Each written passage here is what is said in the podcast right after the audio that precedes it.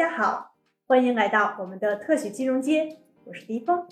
今天我的身边又迎来了一位新的小伙伴，来和我共同主持这期节目，是一位漂亮的女士哦。子卓，先来和大家打个招呼吧。大家好，我是子卓。呃，首先要感谢 Kaplan CITIC 中信凯南对本期节目提供的支持与协助。Kaplan 是 CFA 协会官方认证的 CFA 考试备考提供商。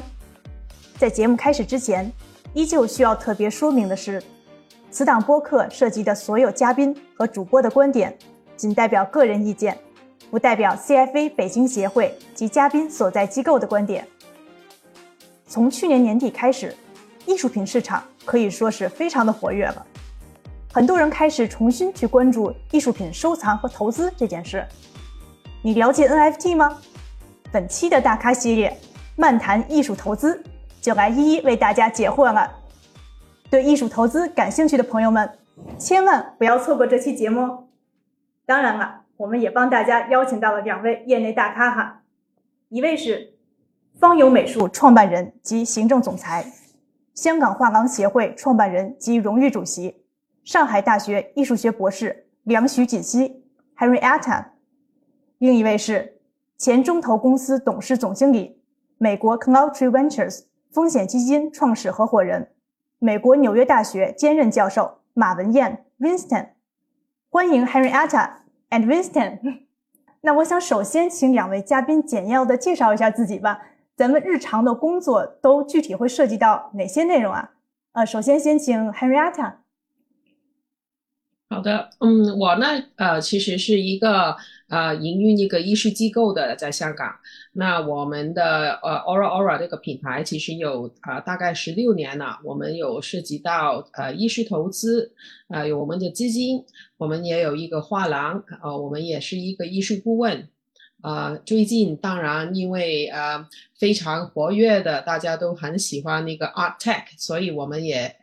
啊，进入了投资，还有开发 NFT 啊，跟艺术的，就所以呃，其实最近都非常忙。好的，Yeah，Winston 嘛，马文燕。那我我当然是那个中国出生，但那个后来在中美两边都呃受了教育，在在中美两边都做过律师，然后在中美两个资本市场都做了投资银行和呃机构投资人的这样的背景，Right？因因为嗯。我从律师开始，呃，转移到投行，然后呢，在华尔街的经历让我在过去十年有有机会在中投，呃，CIC 做全球投资，那特别是那个科高科技的投资，啊，所以在到到现在，我我是非常专注于数字经济，啊，所以我现在啊可以说是投资人，那也是呃前律师，呃。呃，包括现在的兼任法学院的教授啊，在 NYU Law School 的。那么，另外还有一个方面就是关于中国数字经济发展的作者。对我从二零一六年到呃今年，中有有五六本书都是关于中国的科技发展。那么，这个这个当中，呃，最大的一块就是经济的数字化。啊，我们今天的探讨话题也非常的跨界，但是我们有一个聚焦点，就是关于艺术品的投资。因为今年以来呢，尤其是疫情以后，艺术市场是非常繁荣的，可能和现在经济的发展趋势形成了一个鲜明的对比。那么，我们也想先请问，呃，两位嘉宾呢，现在艺术品投资的一个大趋势是如何的？我们先请 Henrietta 来谈一谈吧。啊，我们全球都也一直。嗯，受到疫情的影响，但是因为疫疫情的情况是每一个国家的速度，他们呃大家的处理手法都很不同，所以对于每一个国家的经济的状况都是非常不同不一样。嗯，在二零二零年的时候，呃，有很多的拍卖行。在呃，特别在香港这方面，或以及全球啊，都会呃做很多不同的方法来吸引客人啊，来来啊。当时呢，你如如果记得，在二零二零年的时候，佳士得拍卖行在从四个地方：香港、伦敦、啊纽约，还有巴黎四个城市做一个连续的、连续性的一个拍卖。呃，当时是春天。呃，我们大家都被那个特别好的呃成绩呃差差异都是非常非常差异。呃，当时香港刚刚都有一些疫情的爆发，但是呢，当天呃，其实最蓬勃、最蓬勃呢，当然是纽约，然后第二其实就是在香港，呃，然后就伦敦、呃，巴黎，最后我我其实跟很多。呃，拍卖官还有他们的呃工作人员聊过，其实他们说，虽然纽约、伦敦是呃非常呃活跃，但其实在里边的客人在通过纽约、通过呃伦敦的 office 去拍的一些藏家，其实也是很多是中国人，哈，很多是亚洲人，呃，其中一个。很很特别的看看法就是，嗯，而且也也现在一直都都变成一个应该呃势必可挡的情况，就是呃艺术投资或者艺术收藏这一方上方面的门类，其实在亚洲呃在在香港代表大中华是越来越重要，在呃这一个疫情的时候，呃这对于。拍卖这个市场肯定也会在 demographics 方面也会改变，在门内方面也是很特别，呃，受欢迎很非常活跃的，呃，门内啊变成波普艺术，还有一些非常国际化的一些，嗯呃西方的艺术为主，无论在中国，在呃在国内，在香港，在台湾或者在另外的亚洲国家，大家现在对于 International 的 Western Contemporary Art 已经是非常的认受，嗯，可能是不可以不可以回回回转的，呃，所以这一个这一些变化，我觉得呃也是非常有意思。好的，谢谢 Henrietta。呃，Winston 呢？您那边美国纽约的情况，疫情后大概是个什么样子呢？我我我觉得很很有意思，就是因为。呃呃，我觉得那个 Henrietta 刚才从那个传统艺术的角度来来看这个艺术投资市场，right？那么我我在那个数字经济里面，所以我我特别关注的就是这个艺术的这个这个这个资产类别在数字化的这个浪潮下面的一些变化。嗯，那就是我现在是呃一个 VC 基金的创始合伙人，对吧？Cloud Tree Ventures。那么呃，我们主要专注的是互动娱乐。就就类似电竞啊，电子游戏，呃，当然把 TikTok 的，you know short video 这这这些，呃，各各种短视频等等，呃，但如果我们如果我现在跟你说那个，呃，我把电子游戏看作是二十一世纪的艺术来投资啊，你可能会觉得有点突兀，对。但是如果我们往往往往前看一下过去啊，有一个三个阶段艺术这个行业的发展的话。呃，就可以比较能够呃感同身受我我的这种感觉，就是呃从电子游戏呃元宇宙的这个这个角度来看二十一世纪的艺术哈，呃，因为第一最早阶段的艺术，当然就就就像刚才 Henrietta 讲到的，呃这这种呃独一的艺术品的行业，它的最大的特点呢就就是独独立的物权交易的呃还有呢实实物的欣赏，呃它当而且当然它有它的唯一性。对吧？这个我们都非常熟悉了。这个过过去的传统油画，或者是中国中国的水墨画等等，最早的这个数字化，那就是摄影。最早就是摄影，摄影作品。那摄影作品跟最早的艺术品巨大的差别，当然就是呃拷拷贝的拷贝的成本极低，呃，然后呢，它每一个每一个拷贝又可以给人非常相似，甚甚至可以说是完全一样的一样的体验，对吧？呃，所以。这这个就跟就就跟最初的实物欣赏、物权交易的这种传统行业就产生了很大的变化。所以，如果如果我们看一直到今天，对吧？像画廊、拍卖行，他们在销售摄影作品的时候还是力不从心，呃，反倒是新兴的连锁书店、啊杂志、报纸，它背后的整个出版体系，它是摄影艺术的推广的核心力量，right？这这就代表就是说，当你出现一种新的数字科技的时候。呃，也就产生一种新的新的数字的呃呃艺术表达，呃，然后呢，它的整个流通市场、交易市场也都完全不一样，right？呃，那么第第三个阶段，呃，就是从从从摄影和动画的结合，就出现电影，这电影也是当然也是一种艺术艺术的表现，它它就产生这种资本运作的概念，对，因为它成本要求极大。成本要求极大，而且也不是一个人能完成的事情，所以就变成一个非常系列化的这么一个一个一个机构化的这么一个行业，它它它形成一种艺术的表达。那么那么它它在某种意义上有点像摄影作品，它可以很容易的复制，呃，而且大家的体验也都也都很类似，right？嗯。而而而且更重要的一个东西，那个对所有权的要求也不是那么重要了，对吗？因为大家要去看电影，他根本不在乎是要要要去要要拥有这个电影的拷贝，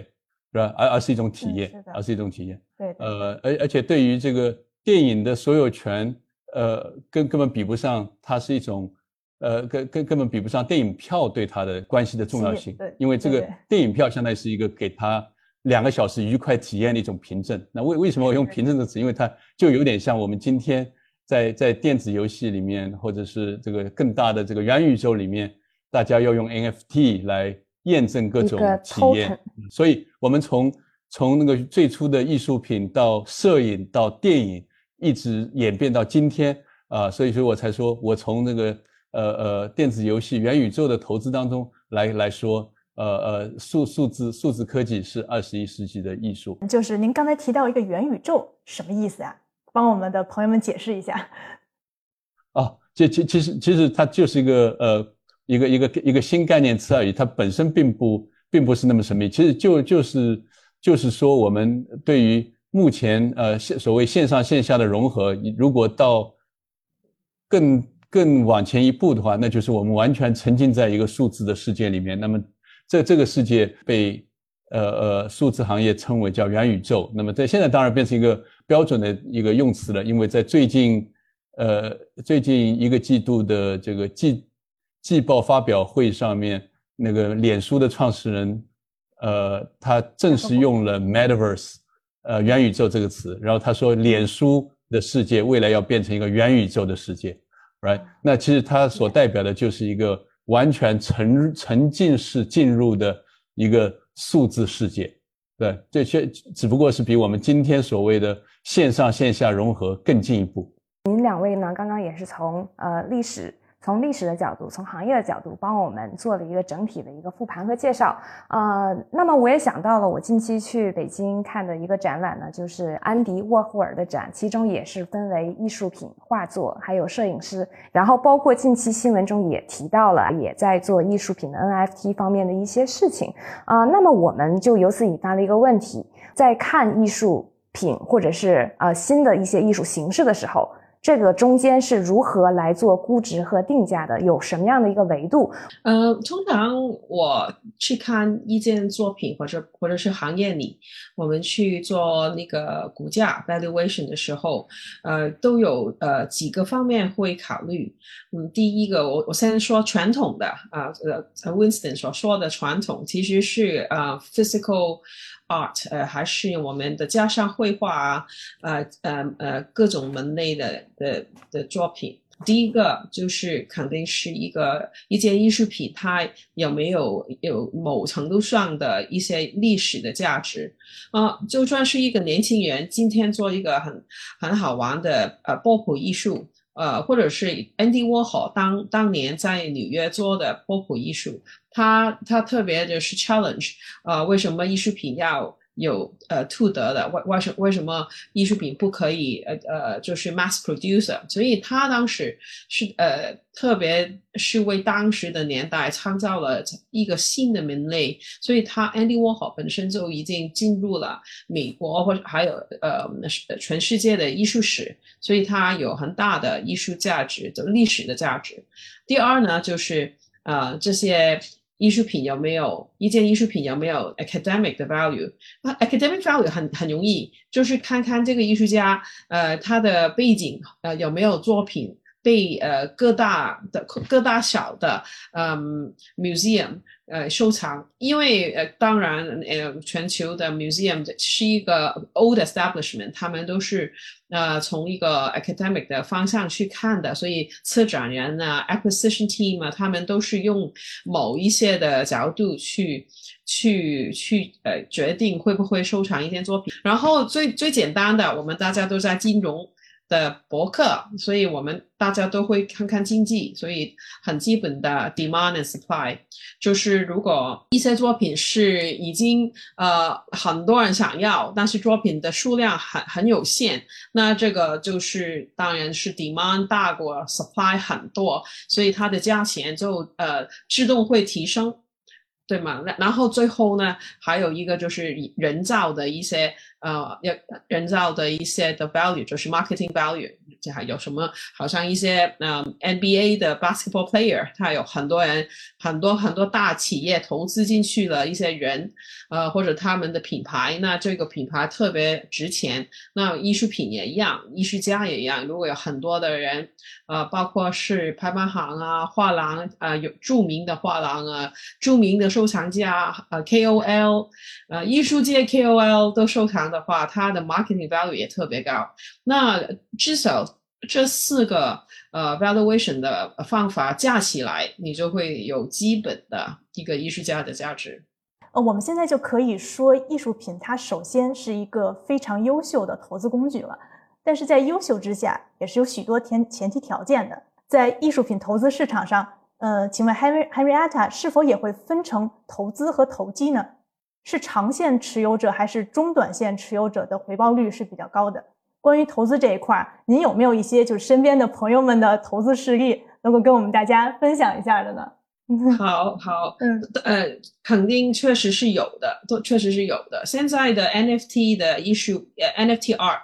呃，最近可能大家都听过了，呃呃，sixty nine million 的，呃，六千零九百万美金的一些呃一些的呃作品，还有一些 pack，另外一个就也也是非常高的，好像十一 million，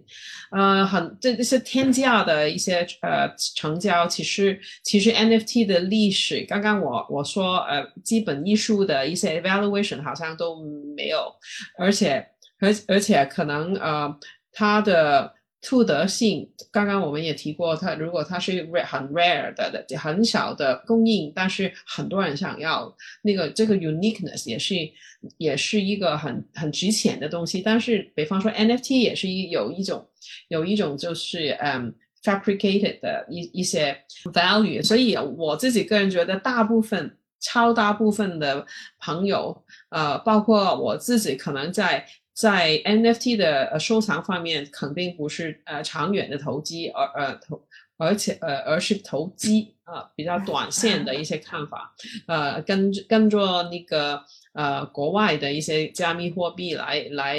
来运作，这个确实是有啊，但是呢，当然啊呃。自古以来，我们也看到，如果大家想学习什么是长远的，呃，你你投资，你可以用毕加索的，呃，他的一个艺术家的一个市场来来研究，你你会发发觉在纽约上市的有一些呃毕加索的呃基金，只有一幅作品。啊，就能啊，在在上在上市的一些，好像一种 REIT 一一种的工具，呃，这些可以很长远的，呃，所以艺术品我不知道是不是最好的一种，但是确实是被用来呃当作为其中一个非常受欢迎的。投机工具，还有一个很很好玩的一个 macro macro economics，就是宏观的一些呃参考，你们也可以参考一下。就是通常当这个股市呃呃大幅的上落的时候，呃跟着来，国内、香港、到处美国都会是呃呃股灾，然后就到呃我们那个呃物业 property market 就来了，real estate market 也有很多的。风险 volatility 就随着那个 S n P 来走，但是你会发觉，哎，为什么艺术这个 index，艺术投资这个 index 会会多厚的呢？嗯，就是因为大家其实很简单，一有个股股灾，大家都哇，马上看看自己什么什么资产，就立马去处理股票，然后处理物业，然后哎，最后我有几幅画我忘了才来做，那然后所以你要。抛售或者是处理艺术品，往往往往就比呃那个 equity 跟 property 就是慢一点。但是如果永远都是这样慢一点的话，其实那个 volatility curve 那个它就会被多厚啊，避有一些很好的作品就是这样用来做避风塘，就是避险。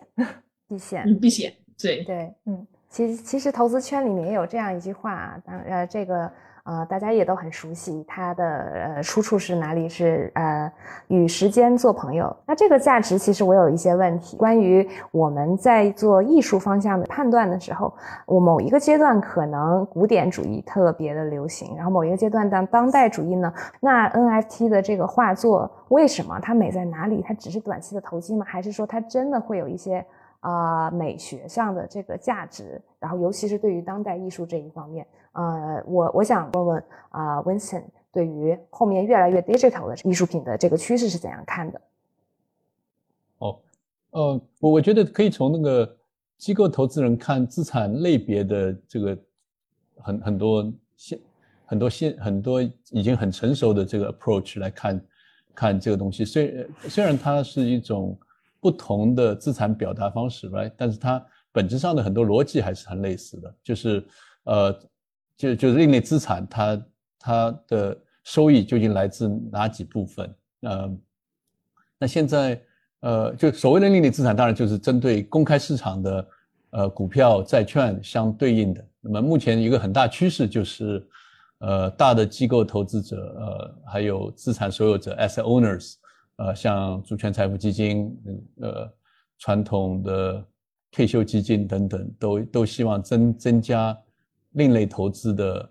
呃，资产配置的比例，对吧？呃，那么对于另类投资的它的偏好，其实呃呃，Henrietta 结结合艺术，其实都已经讲到了。就第第一个就是呃呃，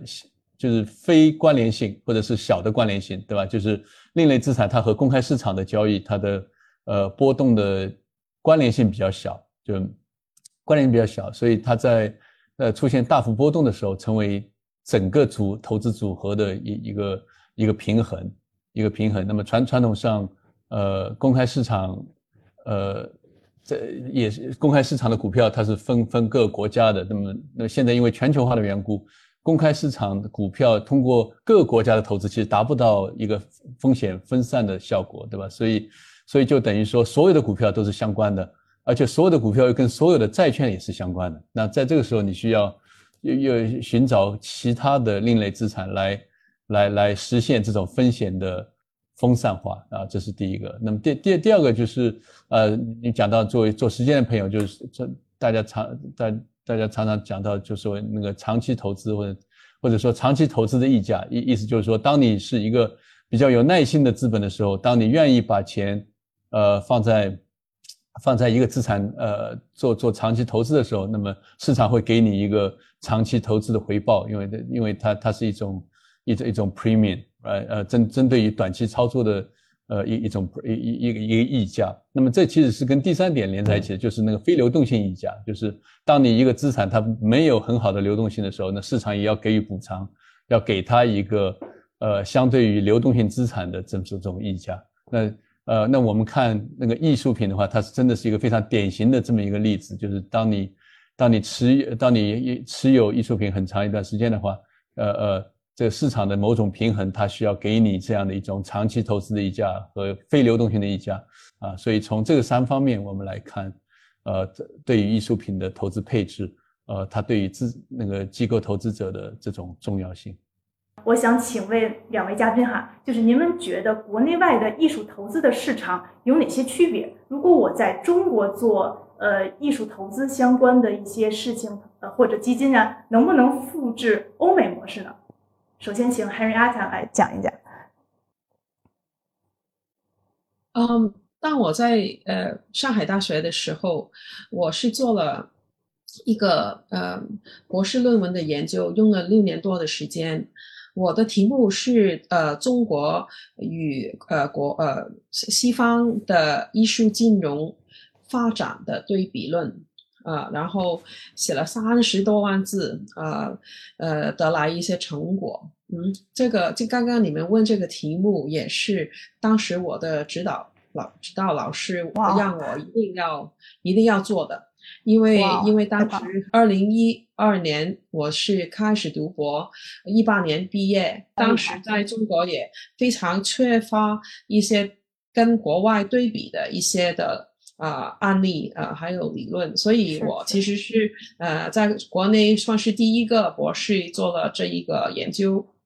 嗯，对于艺术投资的角度来讲，呃，刚刚你说艺术基金，呃，你们可能都会研究过，也看过，在二千年初的时候，在国内也是非常蓬勃的。包括呃有一些四大银行，其中一些银行或者一些有当然有牌照的一些金融公司，也有一些很多不同的机构做了非常不同的非常多的尝试，呃各种各类参考而呃被被呃 inspired 的来做呃本地的一些呃艺术基金，但是呢，但是最后呢，大部分呢都是失败。而回的，也不是说它没有回报率，而是因为，呃，当时，呃，当时的可能整个环境里边做艺术基金的，呃，人才，呃，不不是这么多，然后大家都是在尝试，其中我们总结了，呃，在国内里边的一些失败的原因，呃，其中就是因为大家非常焦急。大家呢的所谓的长，呃，我我第一刚刚开始在中国内读书，因为我本身的呃呃 MBA 还是在美国 Northwestern Kellogg Management 呃 School of Management，我的 undergraduate 就是在加拿大，我我我的从小都是从西方的一些角度来学习，而且我其实在 City Group 呃工作了超过六年，然后在 HSBC。London 也做过超过六年，所以呢，我们的投资的 horizon 通常呢，通常通常就是十二个月以前就是短，啊，十二个月一年到三年就是中期，然后三年到十年就是长期。但是我们在国内看到的长期就是三，那很多时候那些基金都是三加二，等于是三年 fix，两年 flexible，嗯，所以其实。我个人来讲，觉得很多人很努力，但是可能艺术品的 horizon 的的那个那个 duration 一定要长一点。呃，他们可能没想过，呃，何时能到能能拿到他们的 ROI，呃，可能留到十年、十几年都没问没没问题。但是呢，如果你在国内，差不多不不需要是基金。如果我买呃朋友在我的手上买一些东西不够两年，就问我，哎，可现在剩了多少啊，Henrietta 啊，锦溪锦溪啊，我可以卖了吗？那何时卖啊？没问到。其实我们国内是一个非常有活力、非常年轻，大家都是在非常有力的拼搏的一个年代。我们大家都要 ROI，没有 ROI 不跟我讲。对吗？那所以，但是在在在香港也差不多啊。所以，我我觉得其实呃，我们国内跟国外都是非常多金融人才，大家都非常容易明白这些 features，没没有什么特别，很容易理解当中的一些一些结构。现在就是大概要看看大家啊，现在呢是二零二一年、二二年，如果在做的时候，现在的新一代的。呃，一是投资者有没有一个长远一点的 horizon？他们有没有这个 patience？呃，可以看长长一点。如果有的话，我觉得呃，大部分也很很棒。刚刚我说的 four types of valuation，呃，这些艺术家他肯定是会胜的。那个关关于那个中国跟西方的比较，我从那个数字这个角度来讲一下哈。如果看那个中中中中中国市场和那个西方市场来比较的话。这至少从那个数字经济角度来看的话，啊，中国市场在未来可能会成为非常活跃，啊，甚至甚至可能因为数字艺术的发展，可能会会比西方市场更加活跃的这么一个市场啊。这这对第一个呢，就是说，呃，数数字经济的发展，它改变了整个未来艺术的生态。我们前面讲到。呃呃，最最传统的艺术，它它是通过传统的那个艺术中介机构来来来组织这个市场的，就例如画廊或者拍卖行，呃，他们对于那个艺术家和艺术品的这个发掘、价值梳理啊、营销这些功能，呃呃，其其实最对于一个默默无闻的艺术家是非常重要的，对吧？那么，那其实，在在数字艺术的。市场里面这个还是非常重要，就就像 NFT 一样，有那么多 NFT，大家怎么会怎么会知道呃要去寻找哪一个 NFT？或 或者说，当你有个 NFT 的话，未来也需要考虑它的它的它的展览，它的呃它的营销等等，呃呃，那么在在这方面非常非常还是非常空白。那么很有可能，因因为中国是中国经济非常的数字化，所以很有可能在这个数字艺术的时代里面啊，这些数字艺术的中心势力呃会在中国发展的更快啊，这这是第一个。呃，那第第二第二个是，呃，中国有可能变成一个非常平民化的一个数字艺术市场。那这是因为，呃呃，互联网本来就就就带有一种那个平的感觉，对吧？就是就是它让很多无数多都能接触得到普通人也都可以参与在里面。对。所以我们强调这个电子游戏电竞，它是一种互动，它是互动。那其实。电子电那个电子艺术里面，数字艺术里面，它它这个观众的互动，其实它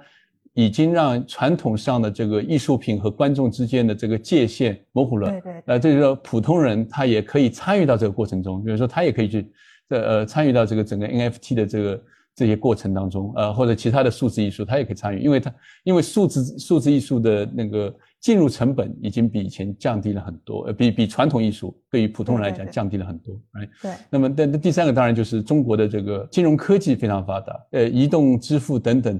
呃呃，它它其实带来了一种新的流动性，呃，它它让那个数字艺术的传播要比传统的艺术，呃，能够有获获得更大的一种呃交交更更大的一种交易交易可能性。那么在在这种情况下，那个。呃，数字科数字科技的发展，那个 FinTech 的发展，呃，其其实也是对数字艺术产生了一个巨大的推动力。所以，如果你考虑中国是整个经济数字化可能全球第一，而且，呃，数字金融又可能又又又是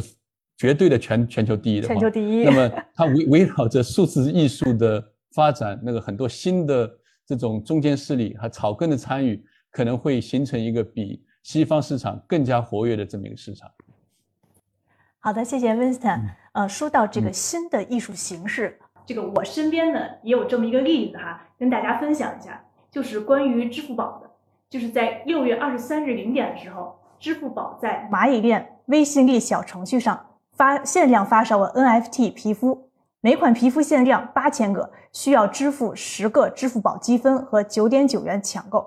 然后关于这些近期频繁出现的 NFT 交易，呃，Winston 您怎么看？当然了，先帮我们大家就是简要的介绍一下这个 NFT 是什么哈，谢谢哈，Winston。好，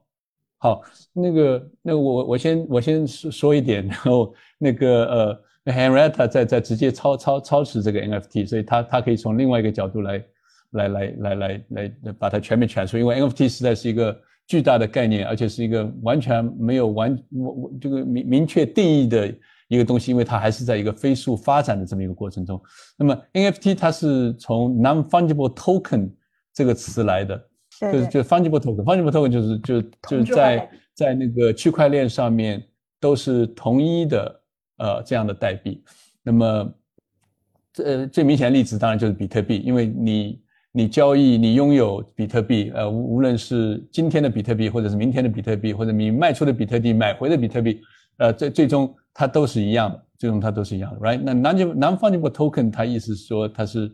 独一的，它是独一的。但是呃，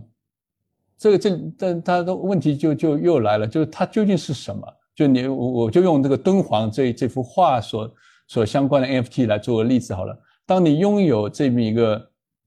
这个敦煌画的 NFT，你究竟拥有什么吗？究究竟拥有的是什么呢？啊，是是这个这幅画的版权著作权吗？啊，显然不是，显然不是，因为你根根据根据这个 NFT 的发行，就从蚂蚁金服的发行方，他他他已经明确了，你不能用这个这个画去盈利，也不能去再去印刷去去做二次创作等等，right？当然你也不能授权别人去用这这幅画的那个呃呃呃著作权去盈利，right？所以所以你如果要还是用敦煌这个来做例子的话，那你如果看到的。拿到这个用 NFT 的话，它它不是一个具体的实物，呃，也也不是一个数字文件，它它更像是就是一串编号，一个一个证书。但这个就证书是它是 non-fungible，就是这个不可替代所在，因为这份证书是证明你跟这幅艺术品有一种独有的联系，而且而且你的这种联系的程度，呃，也也也是由这个呃 NFT 背后的这个智能合约，呃所所定义了。那么这这又反过来讲，就是说，呃呃，这又反过来讲到 NFT 的另外一个重要特征，就是它所代表的权益，每一个 NFT 它都有一种特定的描述，特定的描述，它它意味着不同的 NFT 之间它代表的权益，它也不一定一致，不一定一致。所以，呃，你你这这这就还是回到我最初的例子哈，大大家去看电影的时候，并不在于这个对电影的所有权的拥有。而是你更在乎你看电影的个这个过程中的一种这个这个体验的过程。那在这个过程中，这个你你买的电影票，电影票上你的指纹啊，它是唯一的，啊，这这从从这个角度，你可以对这个它的唯一性 （uniqueness） 可以能有一点理解，呀，有一点参考，呀，Harriet，你可以从从你的超出超持的方面来解释一下。嗯，现在的 NFT 在在呃，在我来看起来，其实是呃还没到百花盛放的时代，呃，现在还是是呃很多人在试验的时代，嗯。当然，因为我在艺术领域，所以呃，基本上都是研究怎么样呃，那怎么样把艺术品跟呃 NFT 这个 token 呃产生一个关系，然后呃，然后呃，从而得到了投资的那个元素，呃呃 NFT 基。刚刚你跟你说，Winston 说的一样，其实它只是只是一堆的一堆的编码，编码呃就是呃把把它把编码跟你的一个一一个一个嗯 asset 一个一个呃一个东西就连起来，那可以是威士忌，可以是 whisky，可以可以是呃呃钻石，可以是表手表，可以是艺术品，因为这个。唯一性，刚刚刚刚你提到的唯一性是呃，可以是用来呃肯定它的唯一性，唯一性也可以是做一个呃一个呃一个制造出来的唯一性。呃，首先说一说呃，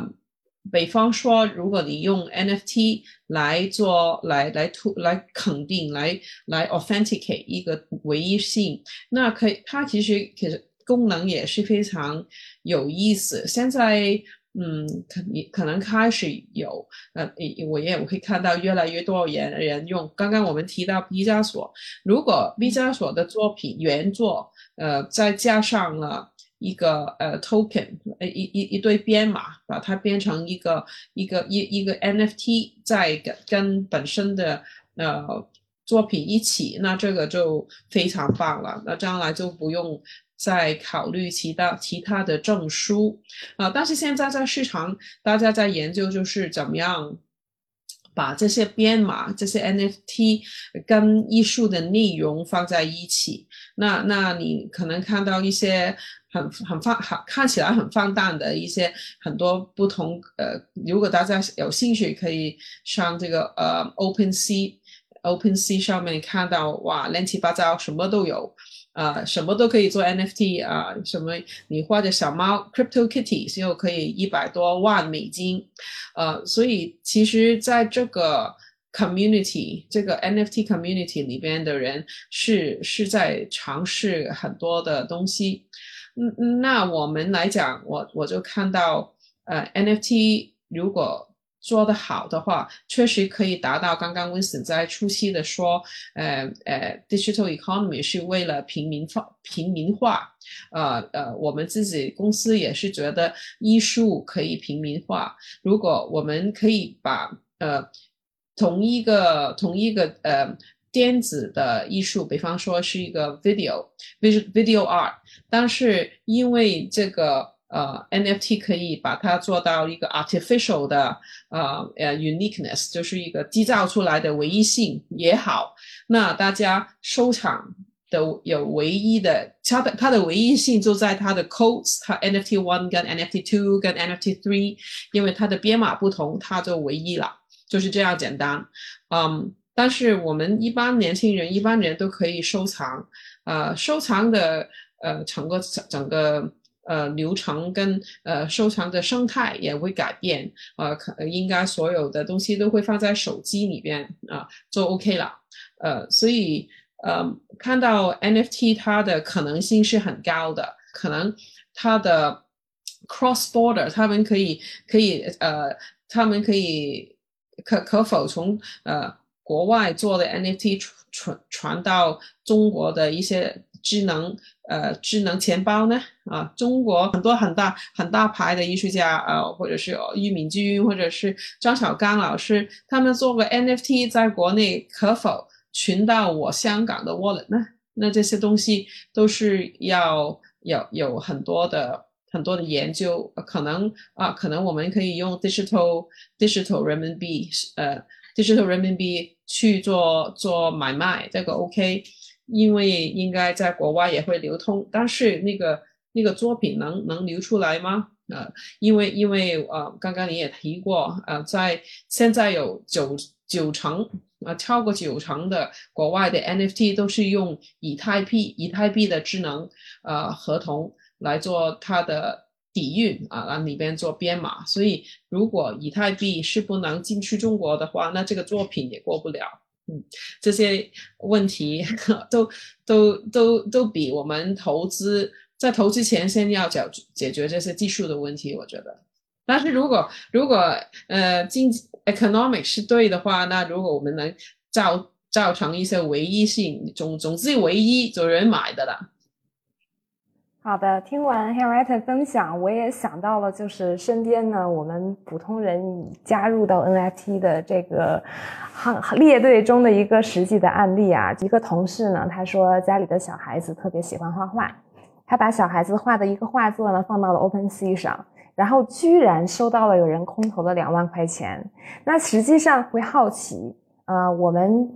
普通的人看数字货币或者看 NFT，他认可的是什么呢？是只是说我去赌一把的心态，还是说未来的这个美学上是可能会受到认可的，或者是在在虚拟的这个世界当中，这个东西是可以流传开的？这个是一个我的好奇点。你看，Rapper 在。我也听说您呃此前和 Art Basel 啊等有一些合作，是不是也有一些什么样的 NFT 的项目在逐渐的展开？也可以给我们透露一些吗？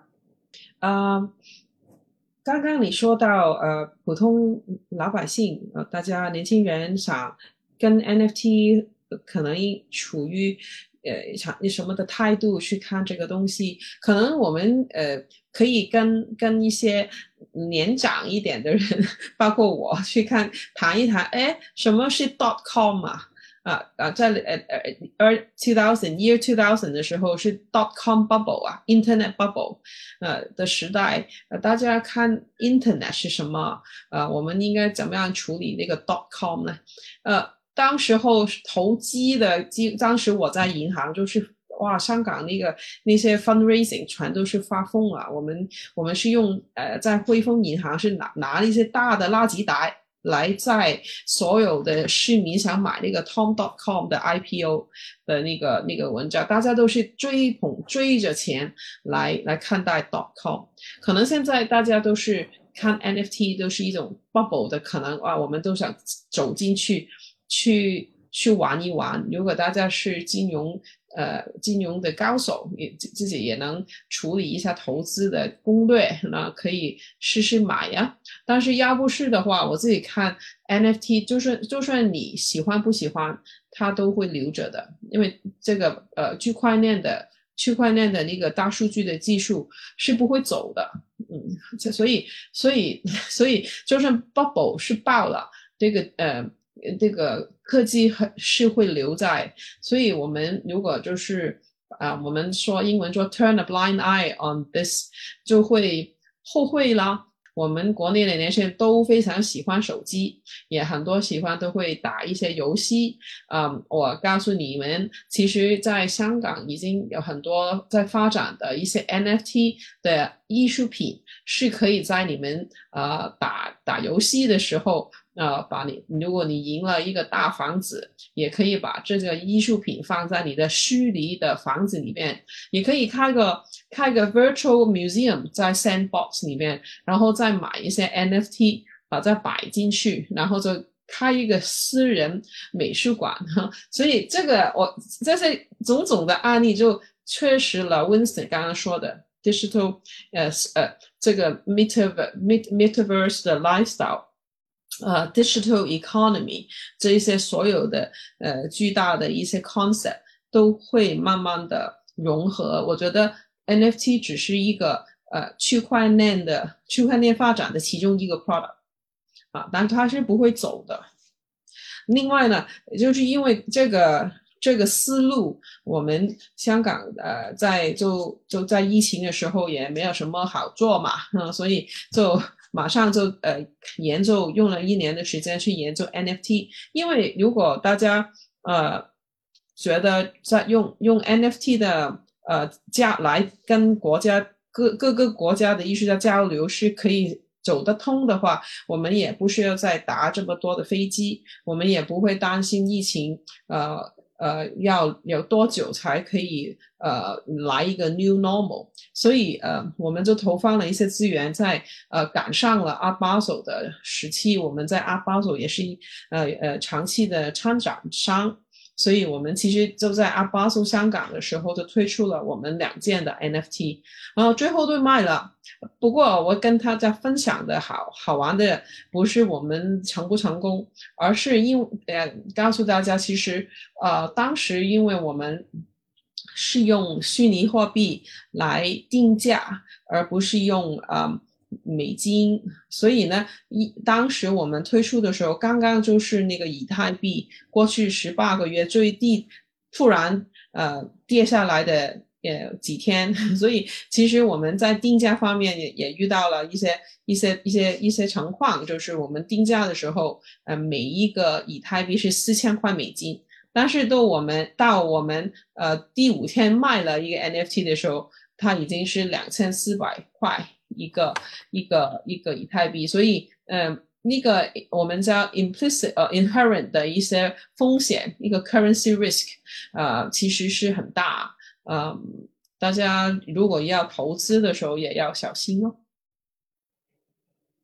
嗯，好的，呃，谢谢 Henrietta。就是说到这个投资哈，呃，我刚才听到两位嘉宾的分享，我的理解是 NFT 它之所以有价值。呃，就是因为它的可验证的唯一性还有稀缺性，所以我现在这个有了一个突发奇想哈，我想跟两位大家呃两位嘉宾让他分享一下，看看可行不可行。就是如果我们现在要做一个平台，专门卖现代画家的画作，而所有的玩法都是我做现场直播，然后在直播当中我要把这个画作给毁掉，然后并且把直播的视频给保留。让这些画作在物理世界当中彻底消失，全部的变成一个数字型的资产，然后进行大规模的数字型资产的版权的交易。这种玩法会不会是一个比较好的创业的 idea？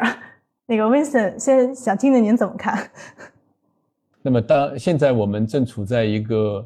呃货就自从那个疫情以来，货币政策宽松到极极致的一个时候，那美美国开始。讨论这个缩表，讨论缩表，所以呃，在这个时候你要讨论 NFT 创业的话，要跟这个也要跟接下去的全球的呃宏观经济政策从宽松走向逐步的回转，这个这个背景相结合。嗯，呃 h e r a t a 我觉得 NFT 现在还是初期的。阶段，呃，大家如果是一些啊呃科技人才，呃，现在非常全球都非常缺乏这个 coding 的 coding experts，coder coder expert and and coding consultant，嗯，因为我们在香港研究的时候，我们是在香港的科技园。还有香港的呃数码港，我们两个科技的基地，我都来回的跟不同的呃企业呃去去研究。大家其实现在还是对于 NFT 呃存着非常大的期期呃期待。嗯呃，其实我我看到嗯在 GBA 的地地区里边可以呃发展一些呃高科技的基地。嗯呃来嗯就是呃引育 incubate 啊引育还有培养呃那个编码类型的人才啊。当当你发现啊有多很多人呃那个初创的企业啊就开就只是做 NFT 还还把它呃。的 valuation 成了一百倍呢，那上了市，那这个是真的一个 bubble。我觉得一两个 transaction 卖的太夸张的那个不太需要理的。嗯，我觉得现在是超早，那大家可以放心的去去创造一下，呃，be creative，你看看 NFT，呃，可否刚刚说主播你说的一些 idea。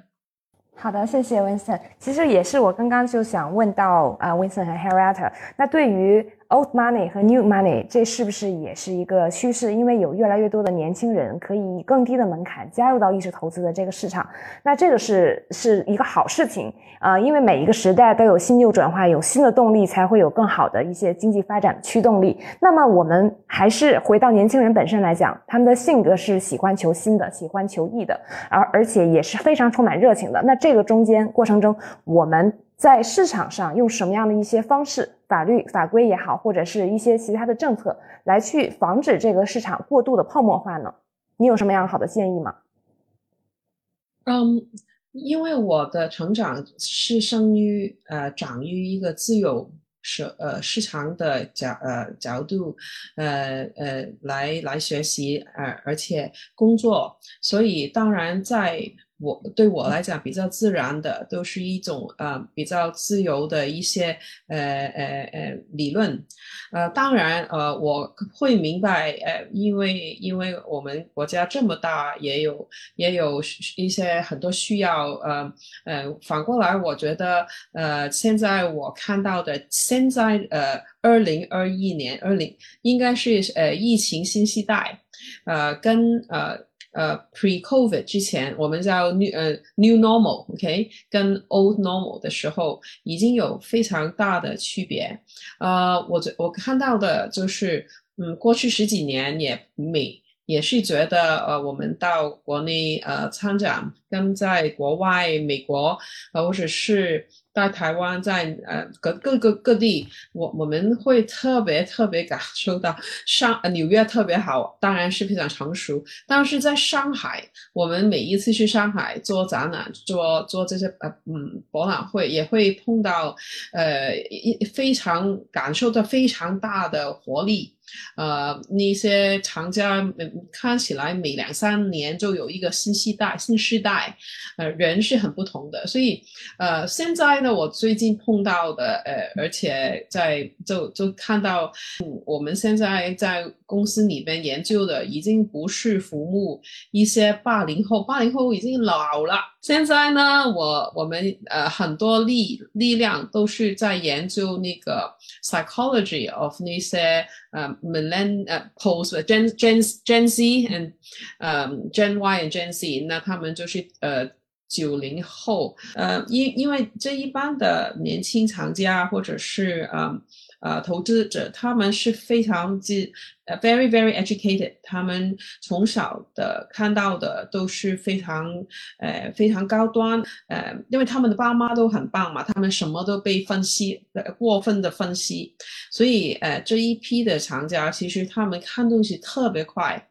呃，我看到将来呃一个新常态就是一个国内国外呃都是一样，都是一个呃 knowledge based economy，呃，他大家都是走向呃 education。呃，在国内北京，其实我们有很多家，在北京有很多家的呃艺术机构，他们是民营的，也是很当代的，也也在做做了很多的呃一些呃有一些像美的旅程旅程，呃或者做一些很很呃 tailor made 的一些艺术旅程，或者是一些短期或者长期的一些一些艺术投资的一些嗯 courses，这些呃他们做的很深入。入的，我觉得我我自己去的时候，而且参参加过做嘉宾，觉得同学们都非常非常有兴趣，嗯，所以我觉得现在呃 new normal 的呃国内国外的投资者，他们不会刚像像我刚刚说。呃二千年初的时候那些投，他们不一定会对于这些非常短期的投资基金有兴趣，反过来他可能呃看重 quality，他们不不一定会，嗯，就不不一定会这么容易就接受呃一个 ROI，他们会看这个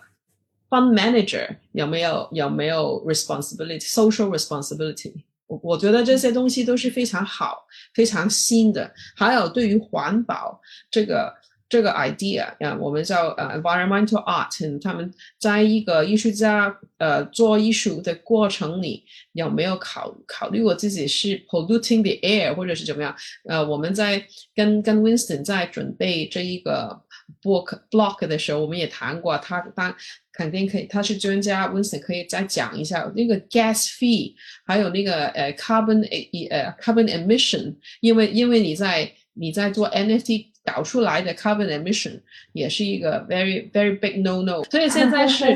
一是投资还要考虑社会责任，可能这个就是你刚刚问我的 regulatory 或者是你的 social standard，yeah，对。我从监管先稍微补充一下哈，呃，我们我们可以引用那个圣经里一句话，叫“太阳底下没有新鲜事”哈。那个关于资产的炒作，其实呃历史上一直存在，就是就是在中国的监管环境里面啊，其实也也也一直存在。过去十年当中，我们就看到过无数多次的啊这样的资产炒作和泡沫，对吧？近一点，我们可以说这个。艺术品炒作就有点有点类似 P2P，因为因为它带有一点数字金融的特征，所以它那个像 P2P，它可以很快变很大，但是那个也可以也可以变得失去监管，呃，然后最后监管监管介介入，然后然后整个就归于无有，呃，那么就就包括 Crypto Trading 也很类似哈，呃，那说更直观一点，稍微更前几年一点，那就是说炒作艺术品跟跟前几年炒作大蒜也差不多。对吧？呃，那 对，当你市场当你市场上有稀缺的时候，它会形形成一种炒作，然后也就会有监管，就就就很多很多时候，呃，它的表现不同，但它都是都都有它的呃都有它的这个共有的特征啊，都有它的共有的特征。那么在这方面，其实中中国市场现在它越来越呃强调这方面的监管，对吧？这这这可能是因为最近几最近几个月。呃，围绕着数字数字货币和这个呃虚拟资产的监管开始，呃，我们可以看到，就是任何呃任任何任何炒作，如果它影响到金融整个金融系统的稳定的话，它那个中国中国政府它会会采呃会会采用很大会会会采取很很严厉的这个监管措施，对吧？那这方面的话，正好数字中国的主权数字货币正好提供一个另外一个角度的参考。另外一个角度参考是什么呢？就是说，呃，当虚拟货币被炒作的非常厉害的时候，呃，央行出台的国家主权数字货币，它跟人民币就是简单的一对一，而且它在使用的体验上的设计，也是尽可能让呃日常的民众使用数字货币的时候，呃，没有感觉到任何不同的体验。对，要要让他那在使用数字货币的时候，在各样的零售零售平台也好，各种电商平台也好，呃，他让让让民众感觉他使用数字货币就跟使用人民币是完全一样的，对，所以他这里的一个一个信息信号是非常明明确的，就是说，呃，一个东西它变成数字化，并不是很神奇的就增加了它的价值，对吧？真正的。价值还在于它内在的价值啊，它外表的外面的表现是纸币还是数字币，呃呃，并没有本质上的差别。监管给这个市场的一个非常重要的信息。好的，谢谢 Vincent。刚才您提到了就是关于数字经济和数字金融这方面的问题，那么我想请您就帮大家解释一下什么是数字经济，还有就是围绕数字经济的这些行业影响和投资机会都有哪些呢？Vincent。呃，我过去几年出版的那个五六本书，关于中国，呃呃，中国的数字化转型，其实就代表了我对自己对于数字经济的体会，也是在不停的、不停的变化发展，是吧？因为二零一六年的时候，我我出版的第一本这个系列第一本书叫叫是 China's Mobile Economy，呃，中国互联网经济，那么当初的所有的重点都在于移动互联网，那么它所最相关的就是呃智能手机的普及，还有移动支付。对，呃一呃第三个就是呃线上的流量，对吧？呃，那是我们最早对于数字经济的体会，就是很多电商它从它从最初的 Internet 电商变成了移动移动手机上的电商，这样呢，大家可以用移动移动支付，在在任何时候任何地方都可以参与，呃，然后呢，呃，在在在这个上面的话，又又形成了巨大的巨大的数据，right？呃，这这是最初，这是最初。那么从到到现在，我们来看数字经济，它又它完全不一样。它它现在看的是数据驱动了，对吧？那最早大家看到的是每一个个人用开始使用智智能手机，开始使用呃原来从来没有用过银行账户的，呃原来用原来从来没有过互联网链接的人，呃开开始在互联网然后开始在移动互联网上。做他日常的任何所有的事情，但呃，那么那个时候大家说这个是数字经济，对吧？现在五年以后，我们现在看到什么？它是我们五年以后我们看到的是数据驱动的经济，对吧？呃，对，也许也许从这个角度来讲，我们可以看出中中国进入到又一个新的阶段的数字经济，呃，因因为呃，大家现在关注的是数据，呃，就是数据的价值，呃，这些数据它的归属，呃。对吧？我们今天在在在做这个 podcast，正好这个星期中国要通过个人信息保护法，对吧？那那么在在此之前两三个月之前是那个数据呃安全法，嗯，那么在几个月前是中国民法典出来，第一次开始对个人数据进行定义。但不管怎么说，就是这一些所有的数据相关的立法，其实它要做的一件事情就是说，呃，我们。接下去的数字经济都是围绕着数据来，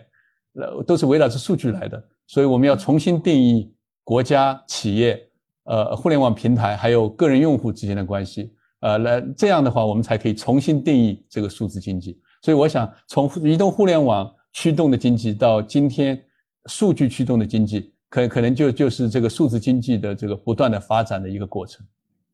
好的，谢谢温森。我我们是想问呢，呃，您刚才提到了数字货币，数字货币是去年九月份央行然后基本上会定调发布的。但是呢，在此前我们看到过去的四十年中，美元是在世界的呃主要的经济中起到话语权、主导地位的一种货币。然后呢，未来呢，还是呃，也就是说，以前在香港可能是作为亚太区的一个艺术品交易的中心，首先它有一个流动的货币，它有这个做自由流动的货币作为支撑。那么未来你也提到了中国的，随着中国数据化的中国的数字货币的这个呃不断的推进，然后不断的改革，包括整体互联网的整体的一个融合性的一个发展。呃 h a r r i e t 您怎么看待中国未来的艺术投资市场的布局和角色定位？比如说北京、上海、纽约、香港，您是怎样来看的？我常常都是在研究，呃，一个一个地方的 mass psychology，啊，所以呃，当当我们中国的人人口。有这么大的能力，然后也是因为教育的 quality 越来越高，所以大家的要求，也它的的速度也特别快，呃，所以其实呃很多方面，我觉得中国是非常优秀，呃，刚刚当然大数据，其实我之前早早前听过一个在香港的一个 financial conference。啊，里边都是银行，很多银行家，呃，经济 economic economists，其中有一个有一位长者，他提到就是，嗯，未来，呃，很有可能也 theoretically 很有可能，呃，已经，呃，已已已经不是用货币来做 transaction currency，而是用 big data，就是说每一个哪一个国家 data 多，你就是富裕。啊，你哪一个国家的 data big data 的的的呃 mode of operation，你可以用它的它的呃方法用用来各种各样的发展啊，也也也带来呃一个巨大的呃会会了巨大巨大的成果。这个其实解释到为什么国家我们国家会从好久在二十二十年前。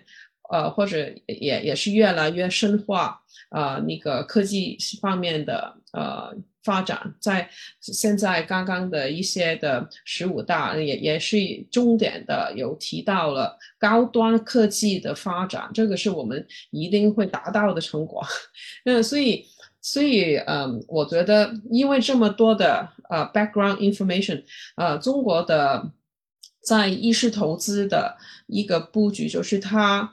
会越来越重要，它会越来越重要。嗯，上海跟北京可能是会还是我们的 artist 艺术家的呃艺术大艺术家的重重阵地，他们就是在这里创作的。北京是一个学术还有还有学术老师跟创作者碰撞的地方，但市场肯定是上海作为中心。啊，然后它跟香港就互相辉映，呃，香港是一个拍卖中心，因为我们的 currency、我们的 efficiency，还有我们的人都是一个呃从西方教育的体体系下长大的，我们香港的人是特别的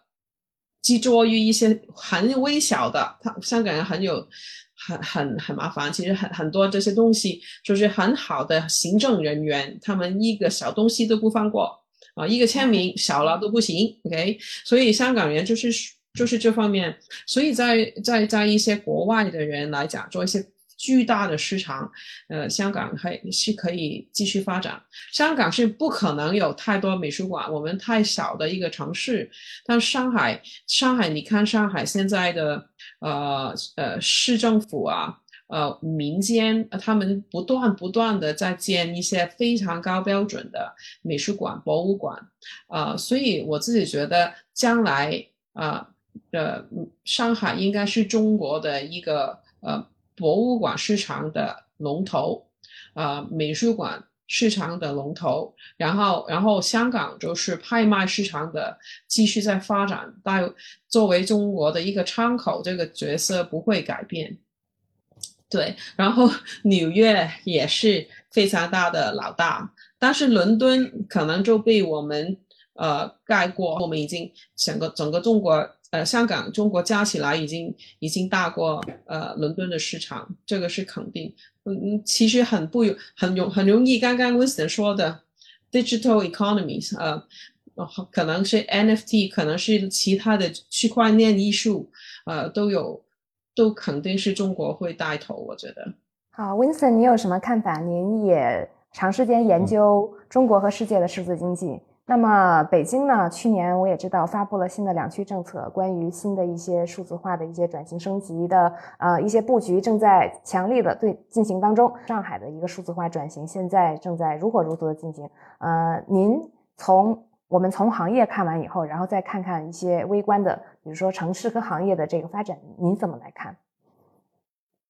哦，非常非常好问题。那个尤尤其是结合今天我们的艺术这个这个讨论，对，为为为什么呢？因为呃，数数字化转型在在中国其实是非常深入的，它这个概念非常接近于呃呃达沃斯或者德国提出这个第四次工业革命的这么一个概念，right？呃，那么这里其实最重要的一个一个一个概念就是说，呃。越是没有数字化的行业，那么它的数字化转型的潜力就有可能是更大，啊，所以我们我们最初我们当然是看到互联网经互联网行业是在引领这个数字经济，在过过去十年，对吧？但是我们现在其实看到的是越来越多的传统行业，啊，它在它在做这个深度的数字化转型。那么，呃，五年以前我们我不知道你们记不记得，当时中国的政府工作报告提的是互联网加的概念。对吧？但是现在的话，呃，中国政府提出的就是智能家的概念，啊，就就还是回到了这个大数据，呃，人工智能，呃，这这方面，这方面的驱动。当然，区区块链它作为一种数字管数据管理的最新技术，它肯定在里面也也是一个非常重要的一部分，啊。那么我们现在看到的这个传统行业的智能化转型，那那是就是一个非常深入的一个。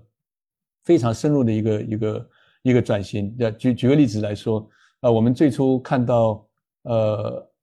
，e-commerce 就电商和传统销销售之间的这种这种结合，这我们已经看到了，对吧？就线上有有阿里巴巴，线下有盒马。那么在美国的话，线上有亚马逊，线下有那个 Whole Food，在这方面的结合，它已经完成了，已经完成。但是还有很多很多行业，它其实还没有达到这样，呃，线上线下，呃，互联网经济和实体经济的这种紧密的结合。那么，呃，艺艺艺术品可也许艺术行业，我们可以可以可以看，也可以可以说成可能是，呃，类类似于这种航运，呃，类类似于钢铁的这一些。非常非常传统行业，呃，非常非常缺少数字化的，呃，在在一夕之间要要开始，呃呃，进入到这个数字化转型。所以，呃，第一，它的潜力是巨大；第一，它潜力是巨大。呃，就就把传统单单把传统的，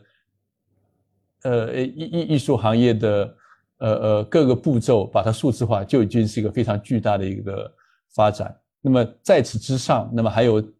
更下一步的这个结合，那就是新的形式的数字数字艺术的出现，还有新的形式的数字艺术的交易平台的出现，呃，那还还有就是围绕着这一方面，呃，围绕着围绕着这些新的平台，呃，无数多的用户流量会会进入，又会形成新的一种新的新的一种呃呃呃呃生态出出现。那我们这个就会看到，就会像其他的行业一样，零售一样，当你看到。当你有线上的流量出现的时候，它也会形成社交。在在从社交之外，又又形成了一种，呃呃，又形成了新的大数据，然后反过来又去又又能够改变传统的呃传统的经营模式。那么呃，在在艺术品当中，我们也可以期待，就是当你有一些新的中心平台出来，呃，然后又有新的鱼的那个流量，然后再有新的金融化的产品出现的时候，它也会成为一种。呃，全新的这种生态圈出现。其实我们也想听听两位嘉宾啊，对我们今天在数字经济背景下的艺术的 NFT 的这个发展，还能有更多的有什么样的一个畅想啊？那今天呢，我想我们也聊了很多关于介绍，还有一些现在热点的话题。然后未来的这个一些方向，两位嘉宾也给一些您的啊想法。虽然我们看到传统艺术到今天的数字艺术产生了巨大的变化，呃，但是它其实背后的核心逻辑并没有并没有变化，对吧？就是里面它的它的它的它的 uniqueness，还有它就是说它的呃它的稀缺性，那么还需要有一些中中心机构去进行价值挖掘、进行市场推广啊，这些没有变。那么它中当中其实变化最大的其实是一种互动。啊，这这就是为什么我我我的 VC 基金 Cloud Tree Ventures，呃，就是它它专注的是这个互动娱乐，互动娱乐，因为呃现现代的用户对吧，互联网用户，他其实已经不再愿意就是做一个静止的受众，是吧？他希望参与到呃呃内容的呃创造之中，这可以是娱乐内容，也也可以是艺术品，呃呃，因为在在数字时代，这这呃。很多方面的界限其实都已经模糊掉了。那么在就是所以未来接下去，我我其实我们看到的其实最重要的，其实就是年轻一代他是原生的，原生的这个互联网人群。那甚至我们可以说他们是原生的呃呃这个 metaverse 的元宇宙的人群，right？所以他们的想象力要远远超超过我们这一代。那他们会他们会形成。非常多的 NFT 的应用，但是它里面最核心的一个就是说，原未来这个完全完全进入沉浸式的这种社交数字世界的社交平台，这个元宇宙，呃，它它就是呃呃数字艺术，呃 NFT 等等这些的最好的归宿啊，因为呃你有了数字艺术，你有了 NFT，你呃没有人会到你的数字钱包来看你这些艺术，right？所以，他他要实现他的社交价值，就需要有这种，呃呃，类似于传统展厅、呃拍卖行这这样的一一些设置。那么，在元宇宙里面，它就它就形成了这样一种设置。所以，你可以说，如果没有元宇宙的话，每一个数字艺术、每一个 NFT 啊，都只能是一个孤魂野鬼。呃，等到等到所有的所有的数字艺术 NFT 都在数字平台上展示出来的时候。那么你就有一个呃沉浸式的呃呃所有平民都可以参与的这么一个新的数字艺术呃世界了。好，那就我就讲到这里。好的，您说的也是关于应用长久的一个问题。那 Harriet，你有什么更好的一个总结跟想法？嗯，我觉得 NFT 的存在不在于呃取缔传统，我不相信传统的艺术在任何的程度上会被 NFT 取缔。我觉得 NFT 是一个新的媒材，是跟跟呃油画一样，油画是油画，NFT 是 NFT，NFT 是不能够取缔呃人类呃欣赏呃呃。艺术品的一个完全的一个概念，但是呃，NFT 的可能性是在于它的传播性，而且它呃，它刚刚 Winston 说的社交价值，我觉得 NFT 就是正正为我们的年轻一辈呃带来很多机会，用一个比较平民的价钱可以呃取得一些唯一性的艺术品，然后就在这个社交的。呃，可能的一个场合里，用一个新的方法来来展示，呃，提出一些他的呃，现在在 NFT 市场很需要的一些情况。呃，刚刚我也说过了，我觉得 NFT 呃那个开发人才是一定呃需要吸引多一些呃高呃高能力的。非常高能力的编码人才，还有那个呃 software engineers，嗯，都加入来 NFT 这个开发。然后呢，我觉得在 NFT 的推广也是呃还没有的。现在大家推广的方法都是看新闻。嗯，另外呢，最重要的是，就是因为这个产品，这个 NFT 的呃技术呃是科技，呃科技跟跟艺术家其实是很难产生一些关系，所以也也非常需要一些人才在这个呃发展当中作为一些桥梁，呃，把这种各种的人才都带进来。嗯，然后刚刚我们也提过的，呃，当大家不同国家都有呃 NFT 的时候，怎么样最后可以把他们呃做出一种交换性，大家可以呃互相的 transfer。嗯，也有最终也是科技的问题啊。为什么我觉得呃这个还是初初期，就是因为还还是有很多的嗯很多的呃人才，还有其其他的资源，还有还有法规法律呃的人才要参与，才可以呃白话呃齐放。说到艺术，大家首先想到的会是什么呢？是世界世界三大名画。蒙娜丽莎、夜巡、宫娥，还是文艺复兴三杰达芬奇、米开朗基罗、拉斐尔，亦或是文艺复兴巴洛克、洛可可、新古典主义、浪漫派、写实派、印象派、超现实主义、波普艺术等等这些艺术流派吗？所谓艺术，究竟是什么？我们有没有可能找到一个办法，将艺术高度浓缩成一个准确的概念？然后带着它去逛馆、看展呢？我想我们可能找不到这样一个概念。每个人都有对美的事物的追求，艺术可能比现实生活高那么一点点，但它终究源于生活。我们不需要成为艺术界专业的学者，但也不能以纯粹无知的状态去欣赏艺术。这中间有一个巧妙的平衡点。但也正如在本期开头部分提到的，艺术品收藏与投资是两个逻辑的事情。也许我们可以考虑先收藏再投资，在自己喜欢的范围内，尽量选择多数人也会喜欢的。最后还是那句老生常谈哈，投资千万条，安全第一条。弗朗西斯·培根说过：“以确信而始的人，将终于怀疑；而那些甘于以怀疑开始的人。”将终于确信，对于广大普通投资者来说，赚自己认知范围内能赚到的钱，才是最稳妥的，不是吗？好吗？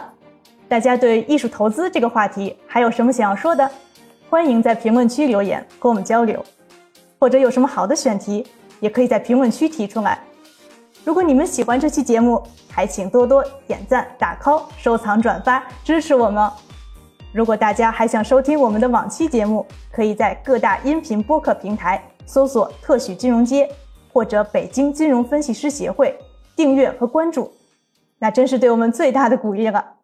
再次感谢 Kaplan City 中信凯南对本期节目提供的支持与协助。大家如果对 CFA 考试专业备考资讯感兴趣，可以关注中信凯南。最后再次感谢 Henrietta 和 Winston 的到来，我们下期见，拜拜。